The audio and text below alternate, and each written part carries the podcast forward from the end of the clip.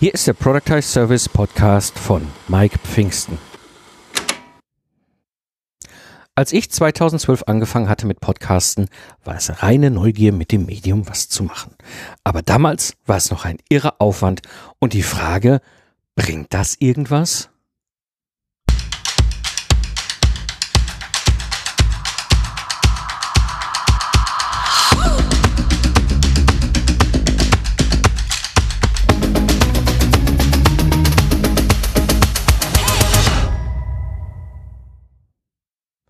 Hallo Gamechanger, Mikrofon ist wieder Mike Pfingsten, dein Mentor und Gründer der Productize Service Mastermind. Ich zeige dir, wie du mit einem Productize Service aus dem freiberuflichen Zeit gegen Geld Hamsterrad aussteigst, ohne dabei auf dein bisheriges Einkommen zu verzichten.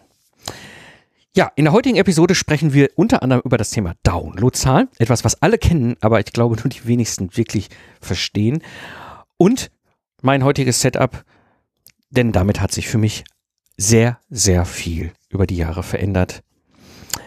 Die Frage ist, macht eigentlich es Sinn, in 2020 einen Podcast zu starten? Und ich werde regelmäßig gefragt von Freiberuflern, welches Setup ich hier so habe und was sie so beachten sollen, denn sie würden gerne mit ihrem eigenen Podcast starten. Die Frage ist nämlich dann oft auch, wie kann ich denn mit Podcasten loslegen, ohne dass ich jetzt die ganzen Anfängerfehler mache und unprofessionell rüberkommt. Wichtig ist mir dabei heute, geht es mir um Podcasten für B2B Freiberufler, also gerade die wir B2B andere Kunden von uns erreichen wollen. Ja, ist Podcasten überhaupt so das richtige Medium? Ja, ähm, bei mir ist das so gewesen, als ich das Thema Podcasten entdeckt hatte, habe, das war 2000 11 rum muss das gewesen sein. Da war ich ja damals noch aktiv als Troubleshooter unterwegs, habe Projekte gerettet. Mm, und das Problem, was ich damals immer hatte, war, ich bin irgendwo in nirgendwo aus einem Flughafen, äh, aus dem Flugzeug rausgefallen, in den Flughafen, in den Mietwagen und bin dann auf eine Stunde auf die Autobahn zum Kundentermin und oft hatte ich dann das Problem, also bleiben wir jetzt mal nur in Deutschland, ne? ich wohne ja hier im Süden von Köln, also sprich, ich äh, fliege jetzt nach München, ja, und das heißt, ich habe das Problem, ich lande jetzt in München am Flughafen, steige in den Mietwagen, Stunde Autobahn, Radiosender suchen. So, hier in Nordrhein-Westfalen gibt es WDR 5, das ist so Gesellschaft, Kultur, Politik, äh, Wirtschaft, Wissenschaft. Sowas ähnliches gibt's mit Sicherheit beim Bayerischen Radio auch aber es ist nicht BR5. Das habe ich sehr schnell gelernt. Also da habe ich das Problem, dann drehst du quasi eine Stunde lang auf der Autobahn an dem Autoradio rum. Und es war so sicher wie das Arm in der Kirche. Wenn ich um 11 Uhr einen Termin hatte, um 5 vor 11 bin ich auf dem Parkplatz beim Kunden gefahren und genau da kam irgendwie ein kurzes Radio-Feature zum Thema, was mich jetzt wirklich interessierte. Aber da muss ich ja aussteigen. Ich hatte ja fünf Minuten später den Termin und das Meeting mit dem Kunden. Und dann bist du nach zwei Stunden wieder im Auto und fährst zurück zum Flughafen und stellst die große Frage so, was war denn das jetzt hier nochmal für eine Sendung, für ein Feature nachher im Internet? Vergiss es, als ich zu Hause war, habe ich es wieder vergessen. So, und dann plötzlich kam das Thema Podcasten auf, auf dem iPhone mir über den Weg. Ja, ich hatte schon länger eins und dann irgendwie bin ich da drüber gestolpert und stellte fest, oh, guck mal, damals hieß die Podcast-App noch äh, iTunes. Und dann habe ich da so ein bisschen rumgesucht und habe festgestellt, oh, da gibt's ja Podcasts. Und äh, habe dann einen gefunden, der mich sehr interessiert. Das ist ein Podcast im Namen Raumzeit. Ein Raumzeit ist ein Podcast über den Weltraum. So, das war ein Typ, der hat Leute aus der aus, aus ganzen Raumfahrt, Raumfahrtforschung und so weiter interviewt hier in, in, in vor allem in Deutschland. Und das fand ich cool. Und er hat stundenlange Episoden gemacht. Das fand ich ja natürlich noch cooler, ja, weil dann konnte ich nämlich in den Mietwagen springen, äh, mir den Raumzeit-Podcast auf die Ohren klatschen. Da war mir auch völlig egal, ob die Fahrt zum Kunden 45 Minuten war oder zwei Stunden. Ja, ich hatte ja immer genug Stoff zum Hören. Hm, ich wurde also sehr schnell mein eigener Radioregisseur. Ich habe quasi selber entschieden, was ich hören wollte. Ich muss ehrlich gestehen, seit ich damals Podcasten entdeckt habe für mich, höre ich auch kein Radio mehr. Also ich würde wahrscheinlich nicht mehr mitbekommen, wenn Radiosender abgeschaltet werden. Live-Radio tue ich nicht, gucke ich nicht mehr, höre ich nicht mehr, gucken sowieso nicht, hören auch nicht. Ähm, das war 2011. Und dann habe ich sehr schnell festgestellt, dieser Typ, ja, der diesen Podcaster produziert, das ist kein Profi-Radiojournalist. Das war immer so meine Denke. Ja, sowas machen da ja nur Journalisten, Profis. Ja, ich bin Ingenieur, ein Systemingenieur, ich rette Projekte. Ja, ähm, nee, dieser Typ ist ein ganz normaler Mensch. Also, kein Radiojournalist. sondern der kommt so aus der, äh, aus der Hacker- und Nerd-Szene. Da fühlte ich mich natürlich dann auch schon mal direkt angesprochen. Aha, ne, so, so komische Typen wie ich. Ähm, wie macht denn der das? So, und dann wurde meine Neugier gestartet. Da habe ich gedacht, oh, da versuchen wir doch mal auch. Und so ist dann bei mir damals mein erster Podcast entstanden. Das ist der Zukunftsarchitekten-Podcast. Wie gesagt, gestartet 2012 dann. Februar 2012 kann ich mich ziemlich gut dran erinnern, wie ich da mit meinem komischen Setup in meinem Büro stand und dann meine erste Episode aufgenommen habe. Aber sie gibt's heute noch, man kann sie nachhören. Ähm, ja, und dann habe ich ähm, sehr schnell Gefallen daran gefunden und habe dann damals als zweiten Podcast den Lifestyle Entrepreneur Podcast gestartet. Dieser Lifestyle Entrepreneur Podcast, ja, wie soll ich sagen, das ist das, was du heute noch hörst. Das ist äh, heute der Productized Service Podcast. Ähm, aber damals habe ich den äh, gestartet eigentlich aus einem ganz anderen Grund. Ich habe mit, mit dem Zukunftsarchitekten festgestellt, so, oh, das ist ja ganz cool so mit dem Podcasten, weil Damals haben mich dann immer Leute im Projekt gefragt, so, ja, Mike, warum hast denn du äh, diese Methode verwendet da, um das Projekt zu retten? Oder kannst du mal so ein paar Bücher empfehlen? Und plötzlich war ich in der Lage sozusagen, ja, kein Thema. Hier Episode 12, da habe ich so ein Top 10 Bücher zum Thema Systems Engineering, Projektmanagement, you name it. So, das war schon mal ganz angenehm, muss ich nicht jedes Mal die E-Mail neu schreiben. Ähm, und mit der Zeit habe ich dann festgestellt, dieses Wissen, was ich da reinkippe in diesen Zukunftsarchitekten, bleibt erhalten. Auch wenn ich mal irgendwann von dieser Welt gehe, wird dieses Troubleshooter-Wissen im Projektmanagement einfach der Nachwelt erhalten bleiben. Was mich natürlich auch angefixt hat, weil wenn du so Projektmanagement jenseits von Gut und Böse machst, erlebst du Dinge und lernst Sachen, äh, wo du definitiv äh, einfach auch Wissen weitergeben kannst. Und ich wurde ja auch danach gefragt schon damals. Und habe ja auch so meine eigene Reise äh, unternehmerisch hinter mir, ne, mit 2005 gestartet, insgesamt bis heute sieben Firmen gegründet, eine erfolgreich verkauft, eine erfolglos geschlossen, eine Insolvenz ist dabei. Also ich habe da schon so das ein oder andere an Erfahrung, was das Experimentieren mit dem Unternehmertum angeht und äh, dachte so, verdammt nochmal, ich will einfach irgendwie dieses Wissen in, in einen, Podcast kippen, ohne irgendein Ziel. Ja, und so ist damals 2014 der Lifestyle Entrepreneur entstanden. Wirklich eigentlich primär so mit dem, diesen Podcast hätte ich mir 2005 gewünscht, als ich mich selbstständig gemacht habe. Ja, und dann gab es noch so ein paar weitere Experimente. Ne? Am Ende waren es äh, noch, ich glaube, fünf oder sechs weitere Podcasts. Ich kann mich gar nicht mehr so an alle erinnern. Es waren äh, Formate auf Deutsch, Formate auf Englisch, Formate von, von Barcamps. Ich habe mit diesem ganzen Medium sehr, sehr viel rumexperimentiert. Einen weiteren, den du heute auch noch finden kannst, ist der Pitcher, äh, Pecha Kutscher Podcast. So wird es ausgeschrieben, oder andere sagen Pechacha. Also es ist ein, ein, ein Podcast über Vortrag, Präsentation. Ja, ich äh, habe damals mein ganzes Wissen als Head Trainer Presenter, was ich bei den Wirtschaftsjunioren ja war, in der Rolle, ähm, mal in so ein Podcast-Format äh, eingekippt. Findest du heute auch noch auf Apple Podcast. Allerdings auch nur auf Apple Podcast. Ähm, das Problem war eigentlich, es war eine völlig andere Zeit. Ja. Ähm, damals haben viele äh, rumexperimentiert mit dem Medium. Es war auch so völlig unterm Radar. Ne? Ähm, die Frage ist heute, wie ist das heute? Und die, die erste Frage, die ich mir stellen würde, wenn du darüber nachdenkst, einen Podcast zu starten, ist, hört deine Zielgruppe überhaupt Podcasts? Ja. Das bedeutet, du musst dir erstmal klar sein über deine Zielgruppe. Weil ganz ehrlich, auch heute ist Podcasten immer noch ein Nischenmedium, aber es wird mehr und mehr und mehr. Das bedeutet, wenn du für alle sendest oder nichts, ja, dann hört das Ding auch keiner, interessiert sich keiner dafür. Also musst du dann klar haben, für wen sendest du? Wer ist deine spitze Zielgruppe, die du primär sendest? Und du merkst es auch, ich, ich formuliere es sogar am Anfang hier beim Podcast. Für Freiberufler. Ich sende diesen Podcast für Freiberufler, weil ich sende diesen Podcast im Grunde für den Mike von vor zehn Jahren, beziehungsweise sogar eigentlich für den Mike von vor 15 Jahren. Ja, damit ist sehr klar, es gibt andere Hörer, die jetzt nicht zwingend Freiberufler sind, die auch diesen Podcast hören und auch viel mitnehmen, gar keine Frage. Aber die primäre Hörerzielgruppe von meinem Podcast hier ist Freiberufler. Und zwar Freiberufler im B2B. Ja, ich habe das ja gerade schon noch mal so ganz äh, erwähnt. Das ist nämlich, das ist, ist sehr, das ist wichtig, dass du das klar hast. Der Zukunftsarchitekten, der, der Systemingenieur und Projektmanagement Podcast, der sendet primär für Entscheider in der Industrie, Maschinenbau, Mittelstand. Ja, so das heißt, du hast, du siehst an dieser Stelle, ich habe sehr klar die Zielgruppe und das ist wichtig. Das war mir damals von selber wichtig. Heute glaube ich, ist das aber noch umso wichtiger, weil wenn du diese Zielgruppe klar hast, dann kannst du dir Gedanken darüber machen, konsumieren sie überhaupt einen Podcast? Und dann stellt sich natürlich die Frage, wann werden Podcasts gehört? In normalen Zeiten werden Podcasts meistens, und das ist meine Erfahrung von den Rückmeldungen, die ich über die Jahre von meinen Hörern gehabt habe, in den typischen Situationen gehört, beim Autofahren, im ICE, im Flugzeug, beim Sockensortieren am Sonntag auf dem Sofa, beim Inlineskaten, beim Joggen, beim Hunde ausführen. Das sind so typische Situationen, wo meine Hörer und Hörerinnen Podcast hören. Rückmeldung, die ich bekommen habe. Ist jetzt keine Studie, ist aber die Erfahrung, die ich habe bei meiner Zielgruppe, die ich habe. Und das macht auch Sinn, ja, weil Podcasten, das ist das Schöne an dem Medium, ist es, Hören ist der einzige Sinn, den wir nutzen können, um parallel andere Aktivitäten zu machen.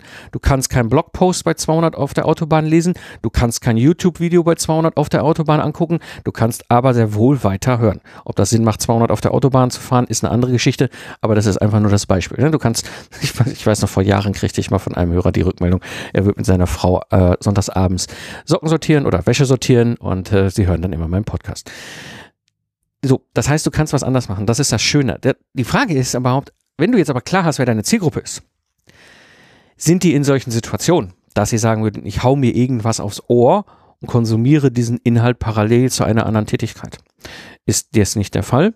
Kann es möglicherweise schon an dieser Stelle beheißen, warum einen Podcast starten, wenn sie es eh nicht hören? Ja, dann brauche ich es auch nicht. Dann gibt es andere Kanäle, wie, wie zum Beispiel Video oder Text. Ja, über die du dann gehen kannst. Ganz wichtig ist natürlich auch nicht mal klar zu machen, welchen Zweck hat dein Podcast. Ja, du kannst einen Podcast aus verschiedenen Grundideen, äh, Grundmotivationen starten. Eins, wo Podcast sehr, sehr mächtig ist, ist das Thema Community zusammenbringen. Also du kannst wirklich sagen, weißt was ich podcaste, um eine Hörer, Hörerin-Community zusammenzubringen, die am Ende des Tages ein, ein, ein, ein, ein äh, ähnlichen Wertekanon haben, ja, die ein ähnliches Verständnis haben, die eine ähnliche Situation, Lebenssituation haben und so weiter. Du kannst eine Community aufbauen. Podcasten ist aus meiner Sicht gerade für das Thema Community-Aufbau ähm, ein sehr, sehr mächtiges Medium. Ich merke das sehr früher, damals 2012, als ich dann angefangen habe mit den Hörertreffen. Ähm, es gibt aber auch eine andere primäre Triebrichtung, die du nutzen kannst, um einen Podcast zu starten. Das ist weniger zwingend Community-Aufbau, das ist eher Expertenstatus zeigen. Ja, das heißt, du kannst an der Stelle ähm, ganz klar machen, das ist meine Expertise. Hier zeige ich, was ich kann. Ich bin Meisterin, Meister meines Fachs. Ne? Hier gebe ich dir Tipps, ähm, um das Problem zu lösen. Das heißt, du musst nicht zwingend Community-Aufbau machen. Du kannst einen Podcast auch primär mit dem Ziel starten, deine Expertise sichtbar zu machen. Ähm, oder du kannst es auch kombinieren. Ja, das heißt, also wenn du jetzt nur Community-Aufbau machen, dann kann es sogar sein, dass du überhaupt gar keine Ahnung hast zum Thema, sondern im Podcast primär einfach nur zu Community-Aufbau machst oder eben halt äh, Expertenstatus zeigen oder eben beides. Ja, und das ist das, was ich gemacht habe. Ähm, das ist allerdings, und das kann ich auch nur immer sagen, auch wieder daran abhängig von deinem Productized Service, also deiner Dienstleistung. Macht es Sinn, überhaupt Community und Expertenstatus miteinander äh, zu verknüpfen? Vorausgesetzt, deine Zielgruppe, deine Kundenzielgruppe hören über Podcasts. Ja. Das Ergebnis, also für mich ist Podcasten absolut das richtige Medium, weil meine Zielgruppe hört es, sie ist oft unterwegs, ja, und es macht mir wahnsinnig viel Spaß, hier auf eure Fragen einzugehen. Mann, anderes Beispiel mit Erfahrung, wo ich auch noch ein bisschen hinter den Vorhang gucken kann. Der Content Performance Podcast. Im Februar 2017 stand der Benjamin O'Daniel hier bei mir in der Tür und sagte so, hör mal, ähm, wir haben uns überlegt, einen Podcast zu starten und du bist doch hier so als Ingenieur mit deinem Podcast so der Techie, ja, und der Fabian, mein, mein Kompagnon, ne, der ist ja auch Techie und der hat da mal so ein paar Tech-Fragen. Ja, ähm, so ist das damals entstanden, als Benjamin und Fabian mit ihrem Podcast gestartet haben. Ähm, die sind heute viel, viel erfolgreicher als ich. Ich kenne ja so ein bisschen die Zahlen bei denen, was die so äh, auch erreichen und auch, das ist, das ist weit mehr als das, was ich heute hier im Product Test Service Podcast oder auch im Zukunftsarchitekten Podcast je erreicht habe. Also, wenn du das richtig anpackst, dann ist es sehr, sehr wohl möglich, sehr erfolgreich einen Podcast aufzubauen. Was sind ja jetzt so die größten Fehler, die ich immer mal wieder beim Podcasten sehe, vor allem wenn ich über neue Podcast-Formate stolper. Erstmal, ein ganz, ganz beliebter Sport ist, zu breit zu sein im Thema. Ich mache einen Podcast über Projektmanagement und gleichzeitig Hausinvestitionen. Nebenbei erkläre ich auch noch, wie man äh, äh, eine Waschmaschine bedient und außerdem drei Kinder äh, irgendwie erfolgreich durch die Schule und hast nicht gesehen. Weißt du, so, das ist ein toller Unterhaltungspodcast, wird aber selten gehört. Ja, äh, also viel zu breit im Thema. Das zweite ist, und das ist etwas, was ich auch sehr häufig immer wieder gesehen habe über die Jahre, der Marathon wird überschätzt, äh, unterschätzt. Ja? Podcasten ist ein Marathon, ist ein Long Game im Marketing. Ja? Und es gibt so ganz typische Faktoren, wo Podcaster oder eigentlich oder ne, wo überhaupt der Podcast abbricht. Ja, das merkt man sehr häufig. Das ist so bei Episode 7 und so bei Episode 13 plus minus, ja. So, das heißt, wenn Podcasts über diese Episodenschwellen drüber sind, ist die Wahrscheinlichkeit, dass sie sehr, sehr, sehr, sehr, sehr lange senden. Dann gibt's noch mal so eine magische Schwelle 100. Der Hintergrund ist der, wenn du nicht über die 7 beziehungsweise über die 13 kommst, dann kommst du nicht in die Routine rein. Und bei 100 ungefähr kommt dann früher oder später irgendwann der Moment, wo sich Dinge wiederholen, wo du irgendwie das Gefühl hast, so, äh, habe ich doch schon mal drüber geredet. Ja, und auch da ist es mir dann passiert bei 100, dass ich auch mal zwischenzeitlich aufgehört habe zu senden. Naja, und dann der dritte große Fehler, den ich beim Podcasten sehe, das muss ich, muss ich immer faszinierend, äh, äh, also vor, vor zwei Jahren war das so ein Sport, da sah man das bei Apple Podcast. Sehr erfolgreiche YouTube-Influencer, die dann plötzlich ihren Podcast starteten, ja, und die wirklich nur eine Episode hatten und durchgeschossen sind bis auf Platz eins über alles. Und dann guckst du dir das an, dann sind das halt Leute, die kommen aus einem YouTube-Kontext und haben natürlich eine mächtige Power an Leuten, die sie dann zum Abonnieren schicken können. Und das ist ja eine der Ranking-Faktoren bei Apple, ähm, also wie, wie viele neue Subscription du hast. Und die schießen dann so durch und verschwinden dann aber auch innerhalb von 14 Tagen wieder komplett in der Versenkung. Warum? Sehr wahrscheinlich, weil diese Zielgruppe primär YouTube als Kanal und Medium nutzt und gar kein Podcast. Was ich unter über alles zu dieser ganzen Thema, äh, Themenfrage, ist Podcasten eigentlich das richtige Medium, sagen kann, ist absolut Podcasten in der Nische zahlt sich langfristig aus. Kommen wir so zum zweiten Blickwinkel, zweiten Frage. Ähm, einen Podcast zu produzieren, das ist doch aufwendig, oder? Also, als ich 2012 angefangen habe, das war aufwendig. Da gab es nichts. Es gab gar nichts. Es gab keine gescheite Schnittsoftware, es gab keine gescheite äh, kostenakzeptable Mikrofonierung. Es gab, es war, es passte auch nicht zusammen. Du hast einen unglaublichen manuellen Aufwand gehabt, dann aus dem was du da irgendwie fabrizierst, mal irgendwann eine MP3 zum, für, zum Download zu produzieren. Ja. Und das war völlig, völlig verrückt. Das Problem ist nämlich, und das ist lange, lange, lange Zeit immer so gewesen. Podcaster sind keine Musikbands. Ja, das heißt, wir nutzen oftmals Hobbytechnologie zum Aufnehmen. Wir sind ja keine Profi-Radio äh, äh, äh, Toningenieure, die irgendwelche Sachen oder irgendwelche Musikbands aufnehmen. Wir nehmen uns selber auf. Ja, das heißt, wir haben oftmals ein, ein relativ Hobby-ähnliches Technik-Equipment. Ja, bei mir war es damals der Audiorekorder, den ich damals äh, nutzte, war ein Tascam DT40. Das ist ein ist so ein Handheld-Gerät, sieht aus wie so ein Monster Taser. Ja, ist auch lustig, wenn du damit versuchst äh, äh, bei einer Sicherheitskontrolle im Flughafen, ja, äh, wenn die dann das aufmachen, ne, und dann, ja, was ist denn das? Ja, und dann hast du diesen Rekorder in der Hand ja, der aussieht wie so ein Taser. Ja, und dann habe ich mal gesagt, ja, ich bin Ingenieur und ich Podcast, dann gucken sie mich immer ganz schräg an. Ja, und dann habe ich irgendwann gelernt, okay, wenn ich sage, ich bin Journalist, dann tun sie es wieder in meinen Koffer zurück. Und ich habe einmal den großen Fehler gemacht, das ist gesagt, das ist ein Taser. Naja, habe ich einen Bombentest dann auch gleich mitbekommen. Ähm, oder hier diesen, diesen Abstrich. Ne? Also es ist es, es war schon echt eine andere Zeit, was den reine Take angeht, also die Aufnahmetechnologie. Und geschnitten das hieß Audacity. Das ist so ein Open Source Tool. Ja, das weiß ich nicht, ob das so gruselig sein muss. Es war aber damals schon so gruselig, äh, aber es gab nichts anderes. Ja, weil die Alternative wäre monsterteure Profiton-Ingenieur Recording Software. für Ausprobieren ist das nicht der richtige Weg. Ja. So, also habe ich mich dann damals rumgehangen mit, mit diesem, mit diesem Tasker, mit diesem Taser, ne, wo man da so reingequatscht hat. Ja, und dann habe ich versucht, irgendwie mit Audacity äh, das zu schneiden. Und dann hast du das Problem damals gehabt, schwankende Audioqualität. Ja. Mal hast du leiser gesprochen, mal lauter gesprochen, mal ist irgendwas im Hintergrund zu hören, mal nicht und so weiter und dann raschelst du und irgendwo ist irgendwas an, an Geräuschen drauf. Also das gibt verschiedenste Gründe, warum die Tonqualität unterschiedlich groß ist. Er ist weiter weggesessen vom Mikro. Ja, mein größter Klassiker, den ich damals gemacht habe, dieser Tascam stand auf so einem Dreibein vor mir auf dem Tisch. Ja, ich habe dann so da drüber gesprochen über die Mikrofone. Und ich liebe es beim Podcasten zum Beispiel auch zu gehen im Raum, um nachzudenken, weil das, was ich hier tue, ist frei gesprochen. Ich skripte sehr, sehr grob, da zeige ich gleich noch ein bisschen was erzählen zu. Äh, ich habe nur ganz grob den roten Faden, den ich skripte.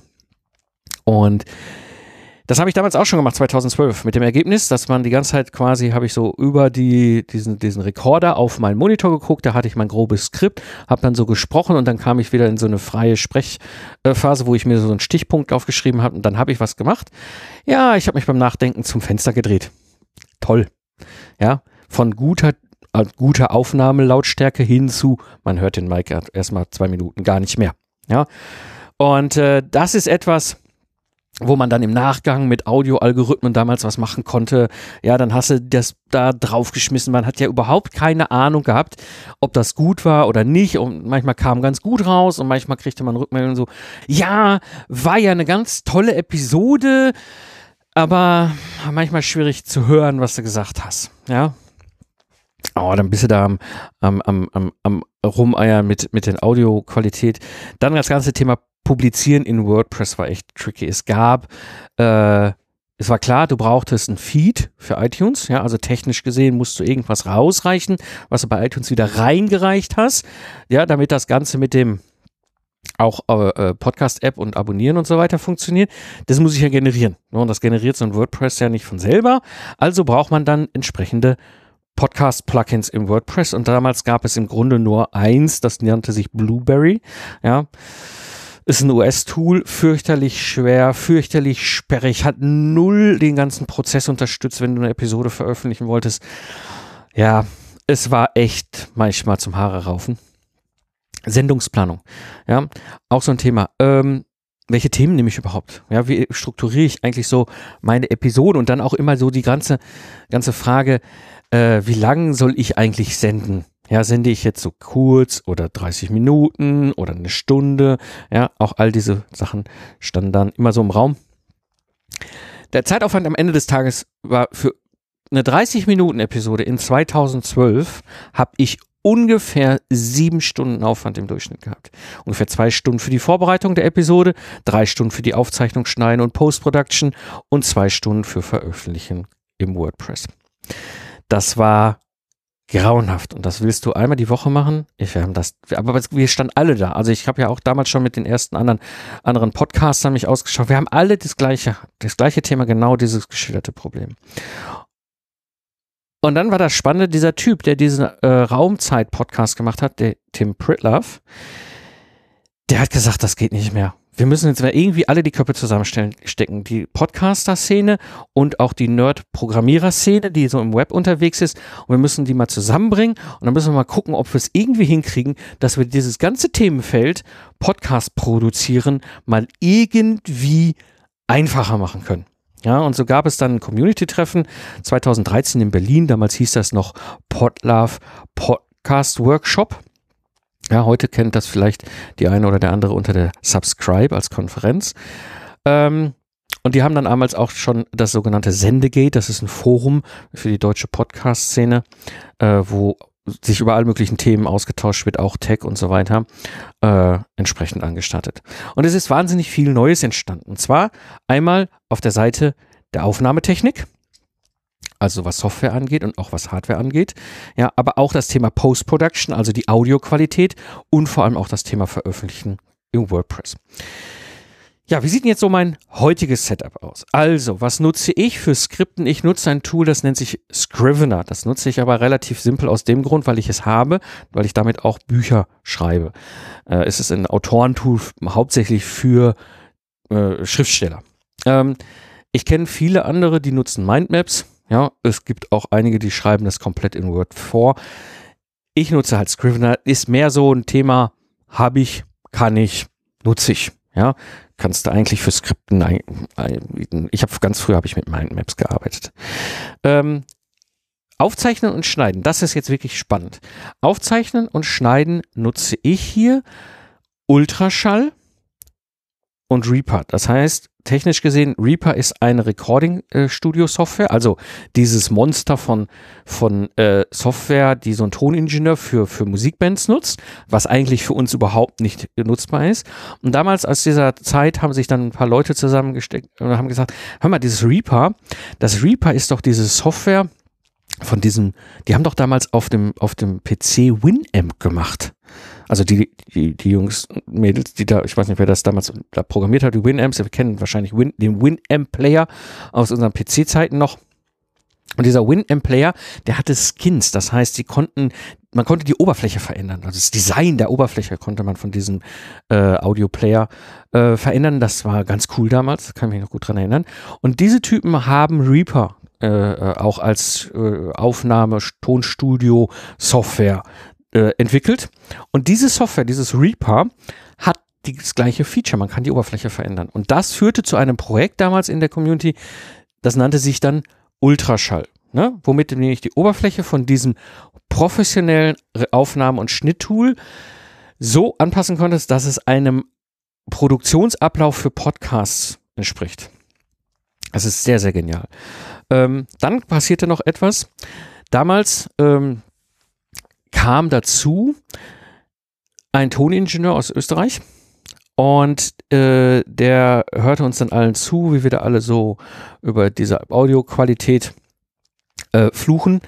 Und ähm, ja, da sagt er, hör mal, eigentlich ist das, was Toningenieure machen, eigentlich immer wieder mehr, sehr ähnlich oder das Gleiche. Das kann, was, was ähnlich oder Gleiches kann man dann auch digitalisieren und damit auch in Software und Algorithmen kippen.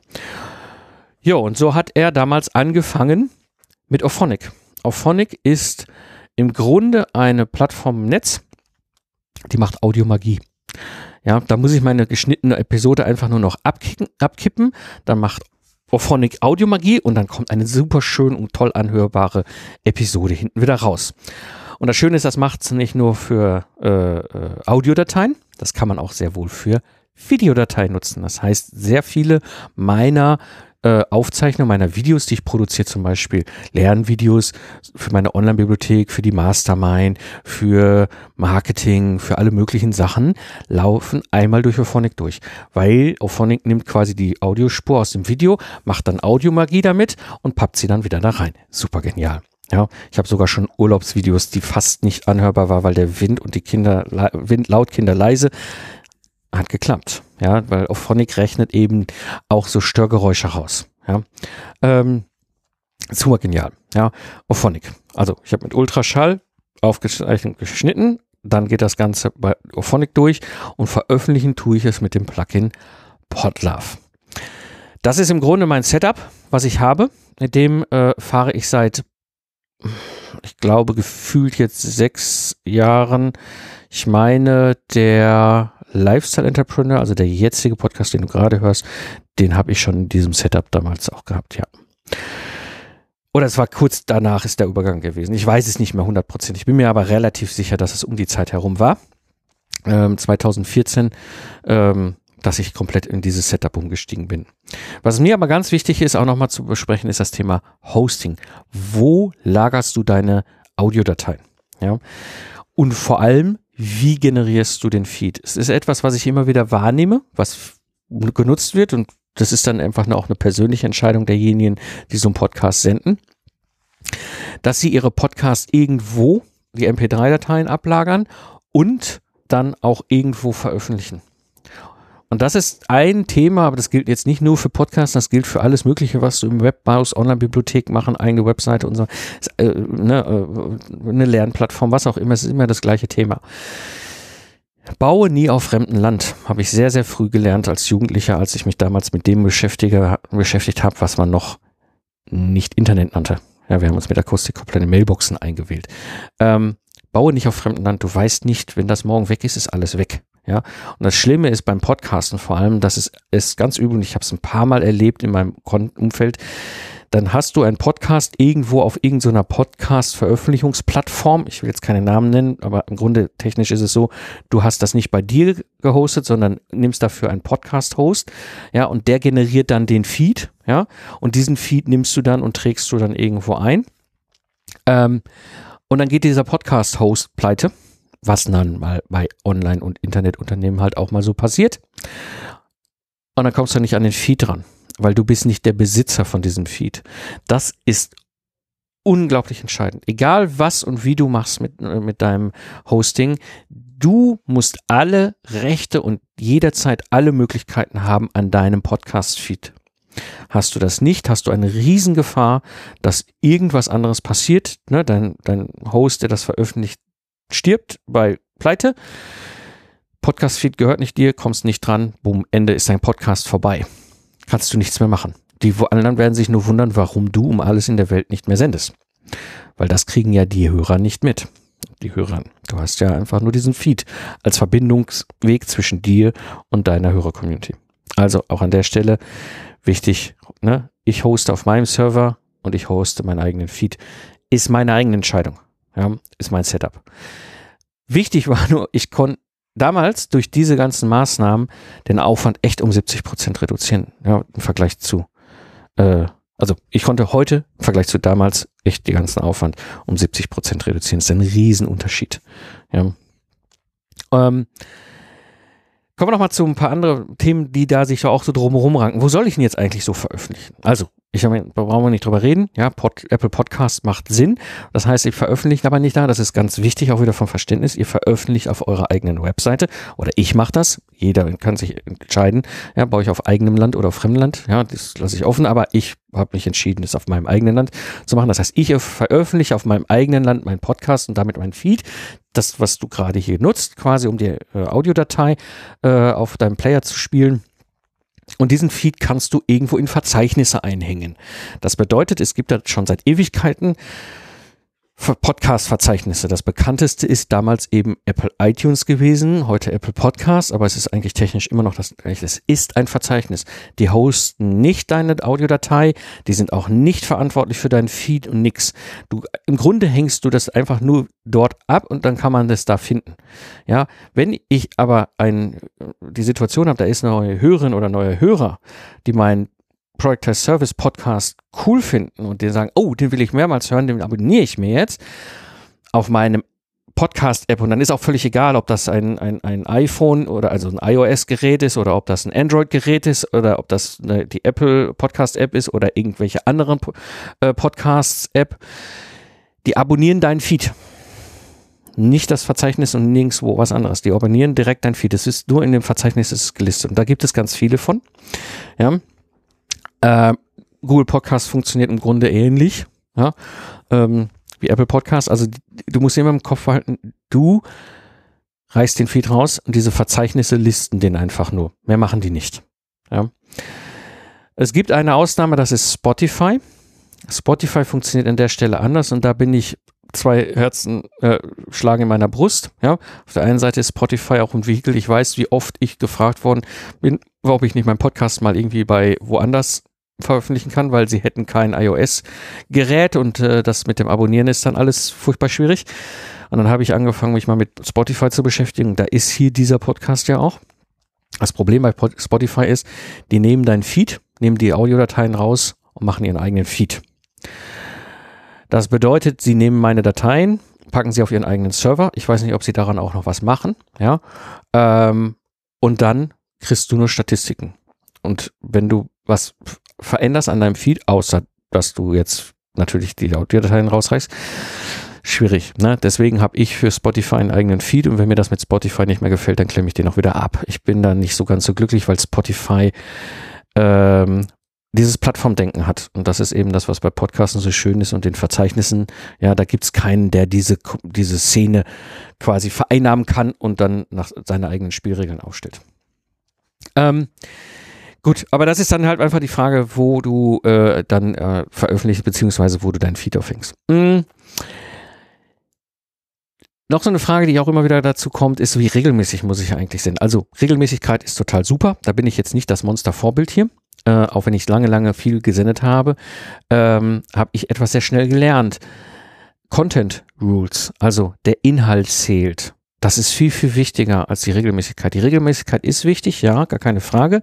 Und es gibt immer so diese, diese Geschichte, ja, und Hörer melden sich, wenn deine Podcast-Episode äh, nicht veröffentlicht wurde. Ne? Also dann fragen sie nach, wo bleibt die denn? Ja, ist mir ganz selten vereinzelt auch passiert, aber wirklich nur selten. Das Spannende ist, ähm, viel, viel wichtiger ist zu senden, wenn du was zu sagen hast. Ja, ich finde das fürchterlich, wenn Leute nur der Regelmäßigkeit irgendwelche Episoden rausschieben, die inhaltlich völlig uninteressant sind. Hauptsache, sie haben der wöchentlichen oder zweiwöchentlichen Regelmäßigkeit äh, gedient. Ja, ähm, dann sende ich lieber nicht und sende nur dann, wenn ich wirklich was auch vernünftig vorbereitet habe. Ähm, und das bringt mich zum Thema in Pause gehen. Ich bin mit beiden Podcasts, sowohl mit dem Zukunftsarchitekten wie aber auch hier mit dem heute Productize Service Podcast, damals Lifestyle Entrepreneur, in Pause gegangen. Das heißt, ich habe beim Zukunftsarchitekten ein Jahr fast nicht gesendet. Ich habe hier damals beim Lifestyle Entrepreneur ein Dreivierteljahr nicht gesendet. Und äh, das ist kein Thema. Du kannst wieder anfangen. Das ist das Schöne. Der Feed ist ja abonniert und die Hörer kriegen und Hörerinnen kriegen dann die neue Episode einfach wieder aufs Telefon gelandet. Du solltest ihnen nochmal auf anderen Kanälen das auch trommeln. Ja, also nicht immer kriegen das alle sofort mit, aber funktioniert hat das. Ich bin bei den gleichen Downloadzahlen, wie ich dann vor meiner langen Pause auch war. Hm. Was ich sehr äh, für wichtig halte beim Thema regelmäßig senden, ist eher so eine Content Roadmap. Also mach dir Gedanken darüber, über welche Themen willst du in den nächsten Wochen und Monaten reden. Ja, dass du so, ich mache das immer so für ein Jahr. Ich habe so eine grobe Vorstellung, was ich so über das Jahr an Themen durchnehme. Alles in allem kann ich nur sagen zu der Frage, ist das nicht äh, total aufwendig, so einen Podcast zu produzieren. Ganz ehrlich, heute, 2020, ist es viel, viel einfacher zu senden als 2000 12. Und das bringt mich jetzt zur dritten äh, Frage. Jeder hat doch jetzt einen Podcast. Bringt das überhaupt was? Also, als ich 2012 damit anfing und irgendjemand, was machst denn du? Und ich so, ja, ich mache einen Podcast, dann war das so, hä? Wir sind ein Podcast. Also, das war noch das höchste der Gefühle. Manchmal waren es nur irritierte Gesichter, so, ah, das war eine Fremdsprache. Ähm, das heißt, du hast ein, ich habe einen irren Aufwand gehabt, früher zu erklären, was ein Podcast ist. Ich habe es dann auch irgendwann mal angefangen dran zu geben. Und du findest auch keine vernünftige Analogie. Wenn du anfängst, ja, Podcast ist sowas wie Radio, ja, dann, ach, du machst Radio. Ja, aber es ist ja nicht wie Radio. Es ist ja dieses, ähm, dieses schöne, dieses zeitversetzte, äh, was du nutzen kannst beim Hören. Ja, du musst nicht in dem Moment live sein. Du kannst die da runterladen. Du hast eine Pause-Taste, eine Play-Taste.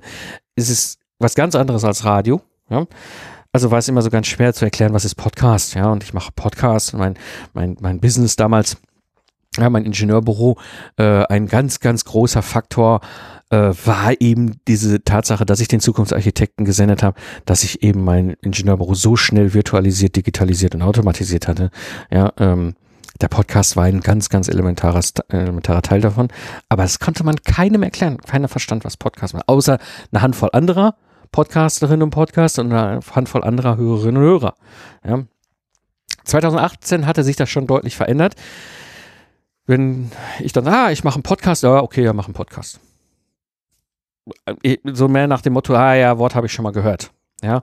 Aber äh, so richtig dass jemand wusste, was ein Podcast ist, der jetzt nicht aus dieser Hörer-Sender-Szene kam, kam wenig, ja. Naja, und dann kam 2020 und dann natürlich der NDR ja, mit seinem Corona-Update-Podcast und dem Professor Drosten. Und seitdem das Thema Podcast ist aber wirklich jedem klar.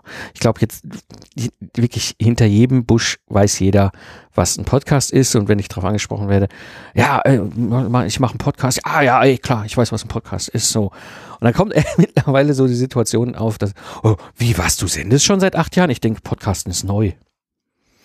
Aha, ne? also es hat sich deutlich verändert, ne? Und, ähm, Das Problem ist eigentlich die Frage, soll ich jetzt wirklich senden? Ja, so damals, dann sag ich mal, damals, damals TM, ne, so, damals 2012, da war ja die Frage so, mich hört ja keiner. Ja, und heute, alle machen Podcast. Ja, ich glaube, das ist das, das ist was anderes. Immer diese Frage, kannst du deine Zielgruppe erreichen? Weißt du, so alle reden über den Drosten-Podcast, ja, und der hat über Millionen Downloads, ja, und wahnsinnig viele Rückmeldungen und es auch wirklich spannende Insight-Episoden, wenn der Drosten nicht konnte, hat dieses Team da mal so quasi selbst mal so reflektiert, was sie gelernt haben als Profi-Radio Produktionsanstalt, äh, äh, die mit damit, ich weiß nicht, vier oder sechs Leuten sind da dran, diesen Podcast äh, ja, was sie ja selber gelernt haben. Ja, und dann sitzt man da manchmal und schmunzelt und denkt so, ja, weiß ich schon seit acht Jahren. Ähm, du, du musst, Downloads ist so eine ganz, ganz eigene Kiste beim Podcasten. Es gibt keine vernünftige Metrik, mit der du nachweisen kannst, dass dein Podcast äh, wirklich funktioniert. Der Hintergrund ist relativ simpel. Und, und zwar hast du die Situation, der Download wird zwar gezählt, aber hört denn jemand dein Podcast? Hört die Episode jemand? Das weißt du nicht, ja? Dann weißt du, kannst du auf den Downloadzahlen ganz schwer nur abschätzen, wie hoch ist überhaupt deine Hörergruppe. Ja, ähm, es gibt so eine Metrik, die für mich sich über die Jahre so grob als handhabbar, nutzbar äh, herausgestellt hat. Das war einfach die Frage, ich äh, veröffentliche eine Episode und wie viel Downloads habe ich ungefähr nach vier Wochen? Ja, das gibt mir ein Gefühl, so das ist die Kernhörerschaft, das sind diejenigen, die abonniert haben.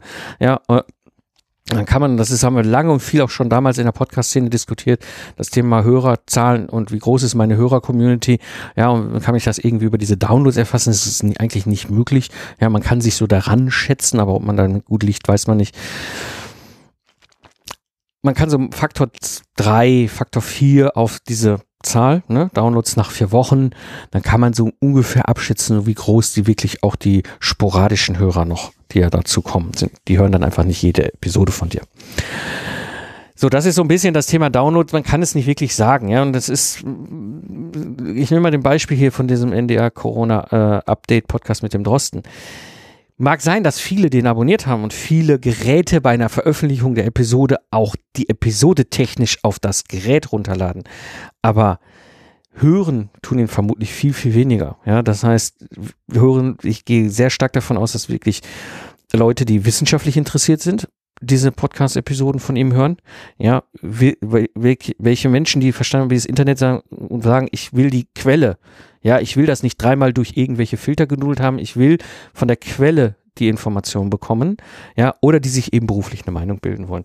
Ja, und äh, ich kenne genug Leute aus meinem Umfeld, die den Podcast zwar kennen im Sinne von den gibt es, ja, die auch mal reingehört haben, aber die ihn eigentlich nicht hören. Ich höre, ich liebe ihn, ich mag das, dieses Nerdige, ich finde das cool, ja. Ähm, ich kenne auch ein paar andere in meinem Umfeld, die das cool finden, aber ganz, ganz viele Leute in meinem Umfeld haben den vielleicht sogar abonniert, hören den aber nicht. Ne? Also das Thema Abozahlen muss man immer, immer sehr, sehr mit Vorsicht genießen. Mhm. Viel wichtiger ist aber was anderes. Und zwar Nische, Nische, Nische. Und das ist etwas, da möchte ich jetzt ein bisschen weiter an den Podcast von dem Drosten dran gehen. Der Drosten sendet nicht für Hans Günther aus dem Internet. Sondern der Drosten, das hat er auch schon mehrmals direkt oder indirekt gesagt, der sendet für Menschen, die ein wissenschaftliches Weltbild haben und beruflich eine Entscheidung fällen müssen. Und es ist spannend, wie oft er sagt, ich habe keine Ahnung. Ja, das ist ganz klar Positionierung in der Nische. Dazu kommt, das ist ihm auch wichtig, eben dieser wissenschaftliche Ansatz. Ja, wissenschaftliche Erkenntnisse kann ich nur mit wissenschaftlichen Erkenntnissen widerlegen. Ja, das heißt, habe ich neue Erkenntnisse, kann sich auch meine Meinung verändern. Das ist das klassische wissenschaftliche Konzept von Hypothese und Experiment. Ja, das heißt, dieses Thema Nische, Nische, Nische ist für ihn ganz wichtig. Und genau das habe ich damals auch gemacht mit dem Zukunftsarchitekten und mache ich auch hier mit dem Product as Service Podcast. Geh in die Nische. Du sendest nicht für jeden, du sendest für eine ganz klar definierte Gruppe von Menschen. Dann gibt es einen weiteren Effekt und das ist spannend. Das ist viel, viel interessanter, sich mal auf der Zunge zergehen lassen, weil gerade was das Thema Downloadzahlen, wenn du in die Nische gehst, ja, ich habe ja in der Nische, ja kann ich ja, wenn ich so in der Nische bin, wie soll ich denn da viele Downloadzahlen, wie komme ich denn, wie erfolgreich ist denn jetzt mein Podcast? Jetzt hat der Mike auch noch erzählt, der ist überhaupt nicht erfolgreich oder kann mich überhaupt nicht messen, weil was sagt mir das aus, diese Downloadzahlen? Nein, du musst was anderes auf der Zunge zergehen lassen. Das habe ich sehr, sehr früh gelernt, damals vor acht Jahren. Stell dir mal vor, du machst einmal wöchentlich einen Vortrag in der Industrie- und Handelskammer vor 50 Personen. Jede Woche von den gleichen 50 Personen. Ja, und diese 50 Personen im Raum sind sehr großen Anteil sogar auch noch deine Kundenzielgruppe. Jede Woche. Eine halbe Stunde, Stunde ist egal. Ja, jede Woche. 50 Personen. Was glaubst du, was dann passiert? Die kaufen bei dir, wenn sie davon überzeugt sind, dass du ihr Problem lösen kannst. Und das ist viel, viel wichtiger als große Downloadzahlen, Millionen Downloads, ja. Oder ich bin im Top-Rankings in irgendwelchen Charts. Interessiert mich bei meinem Podcast null. Ja, ich gucke da gar nicht mal drauf. Ich weiß gar nicht mal, wann ich das letzte Mal bei Apple in die Charts geguckt habe. Ich pff, vermute mal, dass ich unsichtbar bin mit beiden Podcasts. Ja, das heißt, ich habe keine großen Downloadzahlen. Was ich aber habe, ist, dass ich eben weiß um diesen Hebel, ja, dass ich vor der gleichen Gruppe Menschen, die in so einem Vortragraum sitzen, immer wieder regelmäßig Inhalte vortrage, ja. Und die, die selbstständig sind und schon öfter mal auf der Bühne gestanden haben und Vorträge gehalten haben, wissen sehr wohl um die Macht, was Vorträge bewirken können für dein Business, ja. Das heißt, diese, es, es geht gar nicht um die Downloadzahlen. Es geht nicht, und es geht auch nicht um die Länge. Ja, die haben, die Hörerinnen und Hörer haben eine Pausetaste. Ich kenne Podcast-Formate, die laufen Stunde zwei, Stunden, drei Stunden. Ja, es gibt ja ein Format hier von der Zeit, ne, alles schon gesagt. Der gibt, ich glaube, das längste sind achteinhalb Stunden. Ja, ist doch egal. Du hast eine Pausetaste. Ja, ne, das aber, du hast diese 50 Leute oder lass es 20 sein, ist egal. Oder vielleicht sind es mal irgendwann 150 oder mal irgendwann 200. Ja, aber du sendest jede Woche oder alle zwei Wochen oder regelmäßig immer dann, wenn es was zu sagen gibt, vor dieser immer gleichen Gruppe und gibst Wissen weiter, Erfahrung weiter, Erkenntnis weiter. Und das hat eine riesen Auswirkung für dein Business. Ja. Und das Spannende ist, äh, zwei Beispiele, die ich jetzt mal bringe aus diesem Jahr, die ich kenne, ja. Das eine, ein Podcast, den ich empfehlen kann, von der Gudrun Happig, ja, der C-Level Podcast. Das ist ein Podcast sehr klar fokussiert eben auf die C-Level, also äh, ähm, Vorstände, ja, und alle ihre Sorgen und Nöte. Toller Podcast, aber eben für diese, diese Zielgruppe. Oder, wenn ich auch sehr empfehlen kann, ist von der Paula Turm, ähm, Podcast Marketing Club. Ja, also ein Podcast, der es darum geht, wie kannst du deinen Podcast erfolgreich sichtbar machen, vermarkten, welche Themen drumherum gibt es, ja. Ich rede ja hier fast nie übers Podcasten. Das ist jetzt mal, ich glaube, seit Jahren die erste Episode, wo ich mal wieder Podcasten betrachte, ja. So, das heißt, es gibt ganz tolle Beispiele, dass es absolut Sinn macht, auch jetzt einen Podcast zu produzieren, wo jeder doch einen Podcast hat. Ja. Also, ganz, ganz wichtig, ja, es macht Sinn und ich kann auch meinen Podcast mal pausieren und ich kann ihn auch mal umbenennen. Das habe ich auch schon ein paar Mal gemacht, ist kein Problem. Viel, viel wichtiger ist aber ein ganz anderer Punkt. Erfolgreich kannst du mit einem Podcast auch sein, wenn du nicht in den Top-Charts bist. Ja, zusammenfassend für die heutige Episode. Wie gesagt, Podcasten in der Nische zahlt sich langfristig aus. Absolut, das kann ich bestätigen aus acht Jahren Erfahrung. Es ist heute viel, viel, viel, viel, viel einfacher zu senden als 2012. Und wie gesagt, erfolgreich, ob dein Podcast erfolgreich ist, ja, das ist eine ganz andere Qualität. Auch wenn du nicht in den Top-Chat bist, kannst du super erfolgreich sein. Ja, wenn dir die Episode gefallen hat, dann abonniere doch diesen Podcast und mach dein Smartphone zur kostenlosen Universität. Klicke einfach auf den Abonnieren-Button in deiner Podcast-App und du verpasst zukünftig keine Episoden mehr. Das war die heutige Episode im Project Service Podcast. Ich bin Mike Pfingsten und danke dir fürs Hören. Lach viel und hab viel Spaß, was auch immer du gerade machst. Und so sage ich Tschüss und bis zum nächsten Mal.